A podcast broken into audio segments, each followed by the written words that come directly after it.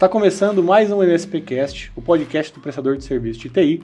E hoje, como você pode já acompanhar aí nas nossas gravações, a gente tem a presença de duas pessoas muito especiais aqui pra gente, que vieram de cantos diferentes do globo e estão aqui tanto para participar do nosso MSP Summit, quanto para ficar aqui uma semana com a gente na AD, gravar muito conteúdo e também ajudar muito os nossos clientes. Fica aqui comigo que em breve você vai conhecer quem são essas pessoas e o que elas estão fazendo aqui no MSPcast. Roda a vinheta.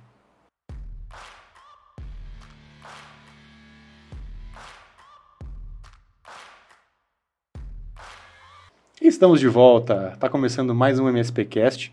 Eu diria um drops de MSPcast, porque hoje é um episódio super curtinho e está numa configuração diferente. Vocês também não estão vendo o Luiz por aqui. Hoje eu estou como responsável desse programa e eu vou conversar com duas pessoas muito especiais. Eu estou aqui com a Camila. Camila é gerente de produto do Take Control. Ela atualmente mora e trabalha em Portugal. E eu também estou aqui com o Iwan Cameron, ele que é é, também gerente de produto aí das plataformas, um termo que eu não conhecia. A gente descobriu que as plataformas são tanto Insight N-Central. Então hoje ele é responsável aí por todo o roadmap, decisões, desenvolvimento desses dois produtos. É uma pessoa também muito incrível que hoje mora em Edimburgo, ele é original de lá, morou um tempo é, no Reino Unido, mas está de volta na terra natal. E eu fiquei sabendo que tem uma cervejaria muito famosa embaixo do escritório da Enable e é por isso que ele trabalha lá. Então, muito obrigado por estar aqui, gente. Thank you for being here, Ewan. It's a huge pleasure to have you guys here. Uh, Thank you. We should start this episode introducing yourselves. So please make yourself com comfortable and talk a little bit about what you guys do at N-able and how is your day-to-day -day job. Okay, you can start. Okay, thank you. So my name is Ewan Cameron. Um, I am product director for the Iron platforms and N-sight and N-Central. Um, I've been working with N-able for um, 18 months, um, and uh, really what my day-to-day job is around setting the strategy for what the, the roadmap is for the, the, the platforms and making sure that the roadmap is something which is going to deliver value to our, our, our partners, our distributors, um, and their and their customers. Um, and I make sure that the, the teams fully understand, you know, what the work is that we need to do, why it's important to be prioritized, um, and give them the right direction to make sure that we're delivering the best value that we can for you know for, you know for our customers, for our distributors, and uh, for our partners. That's cool. How, how long you work at N-able? Um, just over eighteen months. I've been there. Um, not not too long. I'm relatively new into the into this market. Um, but it's, it's, it's, certainly been a ride. But, but hopefully, um, you've seen some of the good work which I've sort of already pushed through, starting to now come sure, out. Sure, I, I'm I am really. Uh, I didn't know that was so little time that you work at N-able, sure. because when we talk to you, we we cannot imagine that you start like this soon working at N-able. It looks like that you work like entire life at N-able. No, 18 months and also 18 months also in this industry. This is a new yeah. industry wow, for me cool. as well. So I'm learning and this is why I love being here and love chatting with you um, and the people that I met last week at the summit because I'm learning. I'm here to learn and build you know the right products, the right features, set the right strategy for you know for, for the, for the software that we deliver. Which kind of industry you came from? Oh well, previously I was working as a consultant, but um, I, I sort of my, my schooling was in um, was in telecoms. And my okay. first like 10, 15 years of my career, I worked in telecoms, and I came to Brazil actually to present in yeah. telecoms back in two thousand and one. Um, and then I worked in financial services for a number of years, and then I became a consultant, sort of working, going from um, industry to industry. So I've, I've, i kind of know how to switch from industry, but relatively quickly um, in my in my last role, which was as a consultant. That's nice. Quick, quick story about Iwan. Iwan já veio para o Brasil em 2001 fazer parte de um evento de telecomunicações, foi palestrante. Dois anos depois ele voltou, conheceu o nosso carnaval, viajou por diversas praias, gostou tanto que trouxe a esposa junto, ela também ficou maravilhada pelo país, e agora de novo ele já está planejando uma nova vinda com a, com a, esposa dele. So you are also planning came back to Brazil with your wife yeah. the next years. Absolutely, man, it's, it's, it's, rekindled her memories, our memories from when we came 20 years ago, and she's now really keen and excited to be bring our kids here to experience how wonderful this country is and how friendly the people are. That's cool. E você, Camila? Olá, tudo bem? Muito obrigada aqui pela, pela oportunidade. É, eu sou gerente de projeto do Take Control, né, como o Bruno já disse. E tô na Enable há um pouquinho mais de dois anos, entretanto, é, nessa área de PM mesmo, é somente um ano. Então, está sendo uma, uma oportunidade nova para eu aprender muita coisa, especialmente da área de, de RMM também, né, da, pronto, desse, desse mercado. É o primeiro summit que eu participei, e foi uma, uma coisa assim muito é, especial para mim estar tá ali perto né de, de várias pessoas que usam o produto entender um pouco melhor as dores deles né no dia a dia o que eles precisam é, como a gente pode ajudar né fazer um produto de qualidade para estar tá ali no mercado oferecer para eles uma coisa melhor e a Camila que entrou na época do SolarWinds, né? Para quem aí é da Exatamente. velha guarda e lembra do SolarWinds RMM, Camila é dessa época. Exatamente. Eu entrei um pouco antes de virar Enable. Que legal. E você, quando você era tester do Passportal, já era Enable ou não? Não, ainda era SolarWinds. Tá, uhum. legal. Exato. Então, antes de, exato, antes de CPM, eu era da, da área de teste, né? O que também ajuda a a ver um pouquinho mais o que, que o usuário gosta, né? A tá um pouquinho, a ver usabilidade, né? Foi o que me trouxe para uma nova, vamos dizer, um novo desafio, né, nessa área. Eu acho que faz super sentido essa, essa caminhada que você teve de product tester e você eventualmente conseguiu ter uma boa bagagem do que olhar para um produto, Sim. do que esperar de um produto, de como ele precisa se desenvolver e também ter essa parte de contato com o cliente, com o desenvolvedor e fazer essas duas partes conversarem uhum. para que isso pudesse depois culminar na sua carreira na sua mudança para PM. Sim, sim, com certeza. É, a área de, de PM, como o, o Ion já falou um pouquinho, a gente fica ali no meio, né? Então, é, percebendo um pouco do que o cliente precisa, né? É, mas também comunicando com os desenvolvedores e o marketing e tentando assim fazer uma junção, né, dessa comunicação entre todas as partes que ficam dentro do produto. Legal, muito bom. É, e os dois também tiveram aqui, como a Camila já comentou um pouquinho, para participar do MSP Summit.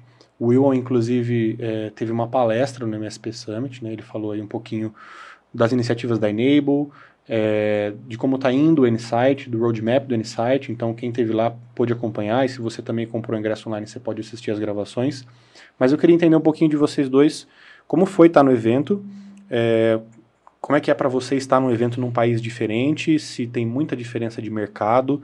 E como é que foi ter esse contato com clientes que eventualmente vocês não, não conseguem conhecer ou não conseguem se conectar? So my question is, uh, you guys were able to be at MSP Summit. And I want I would like to understand how was for you be there? How how you felt being like in a different country with different type of customers with a whole different market? And if you were able to understand our needs if you were able to meet some of our customers and talk to them about their business or their products whatever.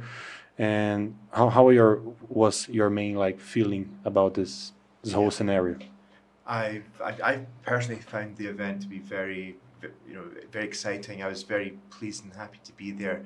I found that your your your client base almost felt like your family. They all hmm. welcomed me with big hugs and um, and were happy to have a beer with me. Um, sadly, um, I had challenges with the language barrier. I only speak very bad English at best, let alone Portuguese. So um, I did struggle with the language, but I was the person that was hanging around the demonstration stations and watching what was going on with the demonstrations to understand, and, and I could get get from what was being shown.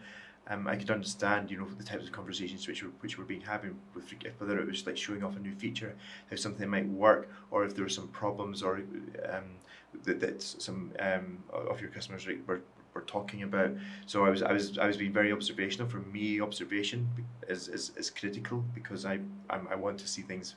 Um, I, I I don't necessarily like to lead. I like to sort of be you know observe to understand really what's going on as opposed to make any assumptions around that. So I found it very very useful from that perspective. I did speak to a number of partners and customers um, with regards to some of the challenges that they had and I guess some of the, the, the themes were around that um, understanding that we, we've got a really rich set of features and functionality within the products and within the bundles that we offer, and they may not be necessarily all being used. I think that there's, um, you know, there's a whole bunch of functionality in there that maybe we can get better at um, explaining to the customers and partners that it's, it's there, it's available, it's actually quite easy to use, and how we, and, and how they can actually use this and, and use the, technology, the, the the features to make their operations a lot more efficient, to make their technicians work, you know, be able to to do a lot more work as well. So, um, I think my takeaway from from, from the session, uh, from the from the, the uh, from the summit last week was that we there's certainly things that we can do to to make it easier, both to sort of expose and use the features, but also educate um, you know the customers as well about all the good stuff that we have within the products. That's super cool. We, we we were talking about that with Stefan and Victor, and what we felt in some cases is that sometimes the, the customer or the attendee at the event cannot understand not the purpose of the event, but how life changing this type of experience can be to their life and also to their business. Sometimes a customer just is passing through an event, collecting some stuff from the sponsors, drinking some beers, and do not uh, giving the proper attention to the partners, to the connections, and to the content that we are develop, develop and delivering through these events. So it's super nice to hear you talk about that and how you see these things happens between customers and partners and products. Absolutely, it felt like a family, and I think thing with that is even although many of those the people that were attending may have been competitors, it still yeah. gave them the opportunity to to come together, to speak, to share ideas. They've got the same problems, you know, and, and actually by sharing, um, they shouldn't necessarily see each other as competitors, but actually if they share their ideas together, actually they can they can learn and make their businesses more successful. So again, you facilitated that conversation, and I thought that that was uh, I, was was great also. That's nice. Apparently, is is one of the, like the the, the main uh, characteristics of N-able. Like your guys are like super open to talk about like everything, their customers' business, their challenges. If the the the product have some issues or some bugs, you guys are like fully open to talk about. This is super cool. Like we really appreciate you guys being here, and like enabling us to, to deliver that through our customers. That's super nice. e você, Camila, achou que a, a língua foi uma facilidade? Você que está em Eu acho que a maior parte das pessoas que você fala em Portugal também falam em português, ou você tem contato com outros países também que falam é, não, inglês? Na, na realidade, os clientes com. Todo lugar do mundo. Todo lugar do mundo, sim. O, o pessoal de Portugal é, normalmente tem um. Às vezes você entra mais em contato com o suporte também de Portugal, né? E às vezes não chegam muito a, a mim ali, então eu acabo falando com clientes também de, de outros países e tal. E aqui é, do Brasil, com certeza, a língua, né, é, acaba por ser um diferencial, não tanto assim pela por conseguir conversar ou não, mas eu acho que porque o pessoal fica mais tranquilo, né, em saber que eles podem ali se expressar e você vai entender por ter a mesma cultura também. É, você tinha é, comentado sobre a diferença de mercado. Sim, foi uma coisa que eu senti muita diferença. Então, a forma como os parceiros daqui ou de fora veem o produto, utilizam o produto.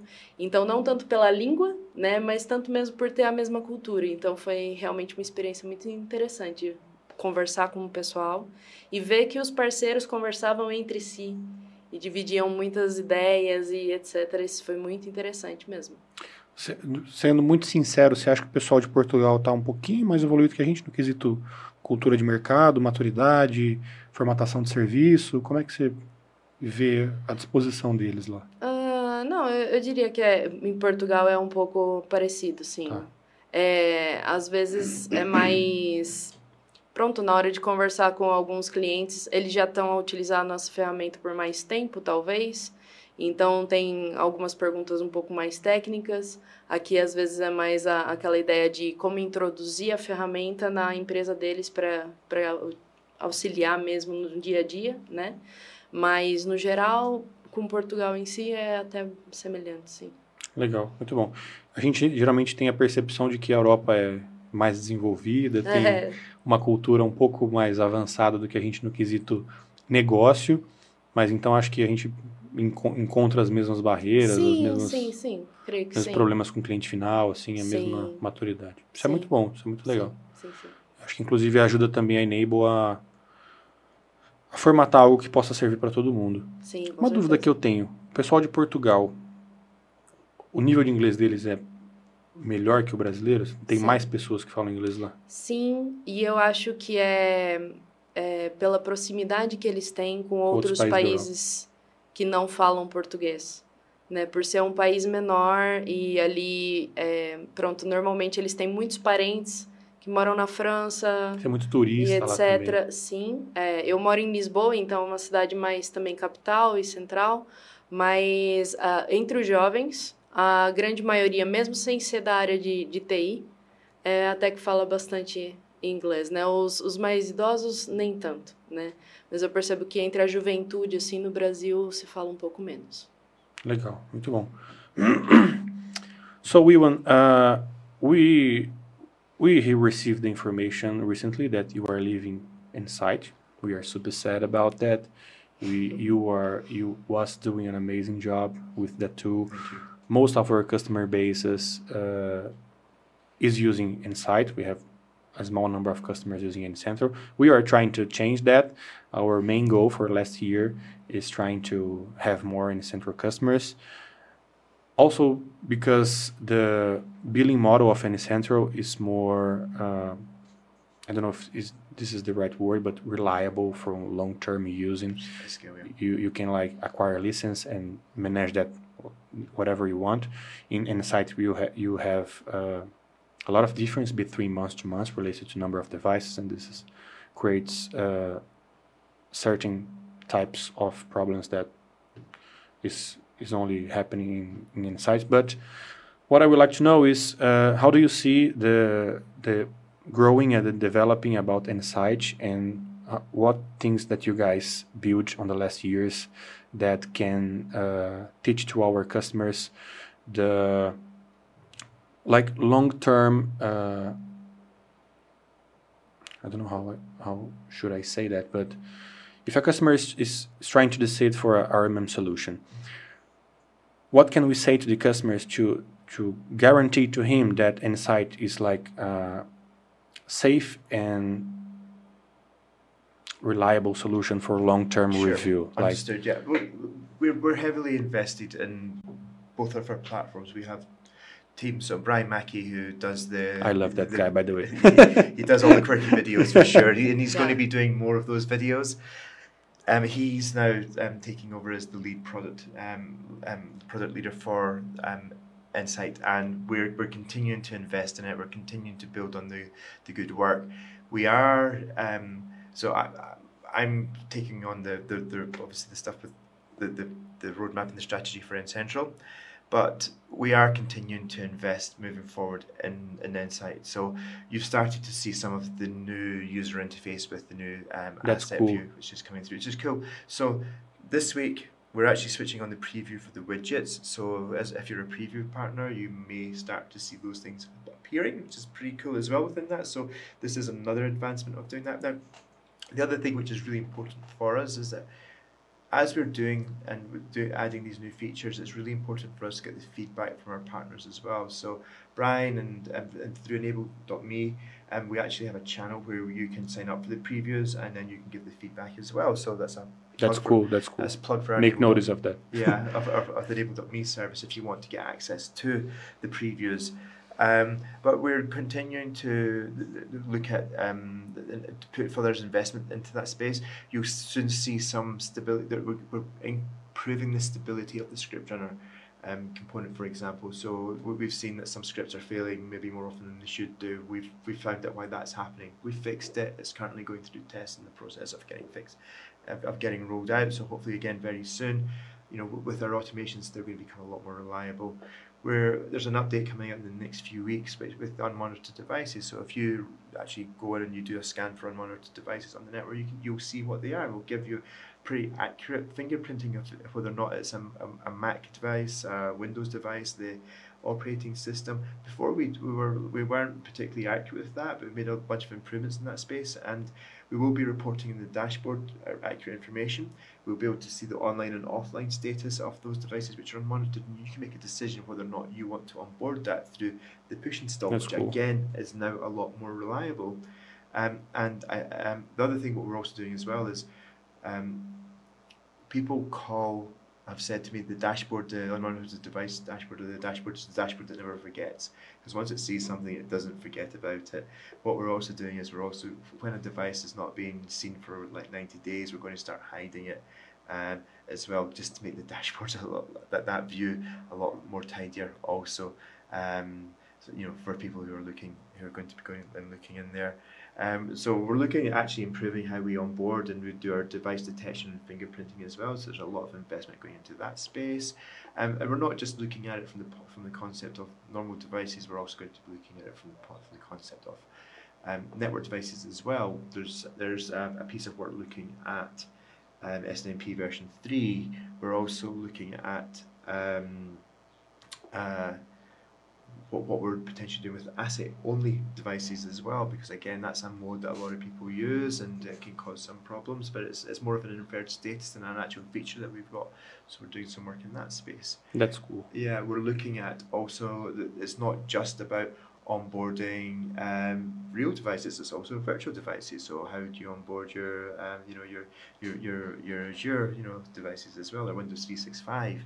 Um, we're improving the MSI installer. We're and when we improve the MSI installer as well, we're also going to give you a link that actually, if you want someone to install the device, you can just fire a link to them and they can just download the agent to go on the device, and, he, and it can get then, it, then it's, it'll just load up into the dashboard. Again, really cool stuff that we're looking. That's a bunch of stuff. there's there's a lot of work which is ongoing, but I think the thing to, to that to understand. Oh, then maybe actually another thing which is a lot is getting a lot of people excited as well is we're also we're actually also making a, a, significant investment in the core underlying infrastructure as well. And one of the main things that we're going to be doing is introducing a new agent. And the first thing that the new agent will be working, will be doing on N-sight is a new, is a new reboot feature. So what was going to happen is we're going to give you the opportunity, or you know, your customers' opportunity to brand the reboot and then have a and have a whole bunch of control around it. So you can force the reboot or you can pause the reboot. You know, you can let you can allow a number of times for the reboot to be paused. Schedule that. Yeah, to, to be yeah, absolutely. And it gives a lot more controls around the, the, the reboot function as well. And again, this is a really exciting you know development for us.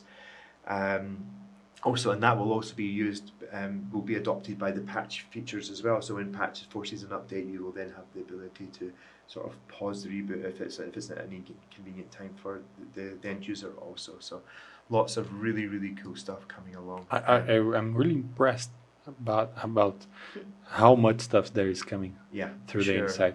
and we also are expecting this is like top asked feature, Cloud Commander. Okay. Can you explain just quickly what we should expect from Cloud Commander? Yeah, so initially with an N-sight is that we're going to be giving you the ability to, to manage your resources um, at scale. So um, so the initial within N-sight, as I say, is Azure Resource Manager is the is, is the, the, the feature that we're going for, um, and you can go in and you can view your resources and actually manage them at scale one of the advantages of, of this is that you don't necessarily have to go into each tenant and, and, and then sort of set the settings. You can actually go in there um, and start doing your management um, uh, just through the through our dashboard or through our tool, which will make it a lot easier, a lot quicker for you just to get on and, and do what maintenance is that you want that, that you want to be doing with your Azure with the Azure resources that you have under management for all the tenants that you have that, that you may be managing.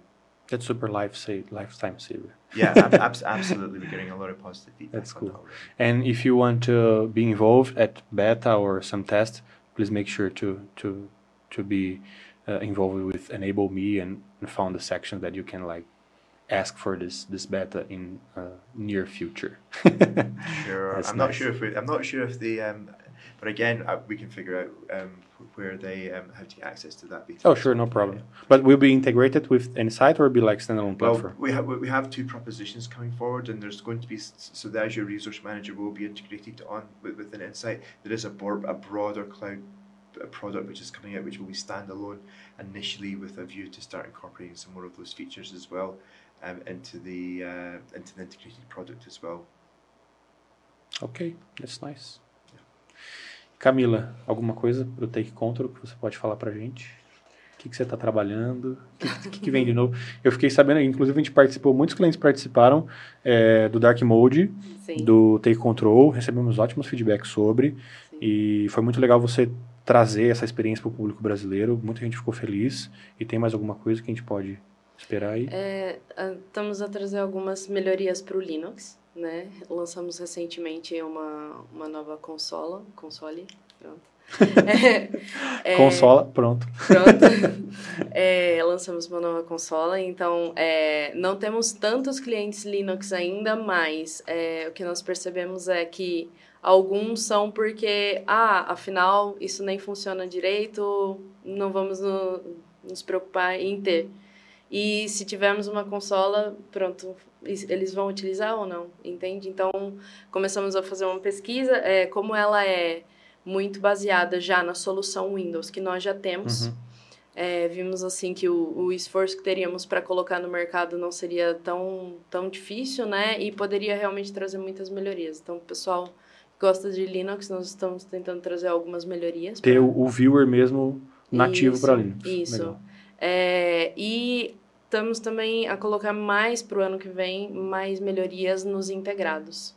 Então, é, porque a ideia é realmente, o, o, a nossa parte do standalone é bem robusta, uhum. né? O pessoal já conhece. Tem coisa. Sim, e vemos que há alguma instabilidade em alguns dos integrados, então é um trabalho muito em conjunto, né, com as outras equipes. Então, é, precisamos priorizar as coisas juntos, né? O que dá um pouco mais de trabalho, né? Porque cada equipe tem suas dores. E, mas é o, o principal intuito do ano que vem é realmente trazer muitas melhorias para os integrados do N-Centro. Ter a mesma experiência, né? Sim. Legal. O mais próximo possível. Muito bom.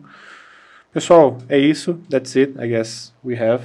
Uh, I would like to say super thank you for you guys for being here. Thank you. Uh, as I like to say, it's not only because of N-able, but one of the main reasons that we are here today, that our folks can develop their business, that we uh, develop our events and our content is most of part of it because of N-able. So super thank you for you guys. It's a huge pleasure to have you guys here in our small little city mm-hmm. in the middle of São Paulo.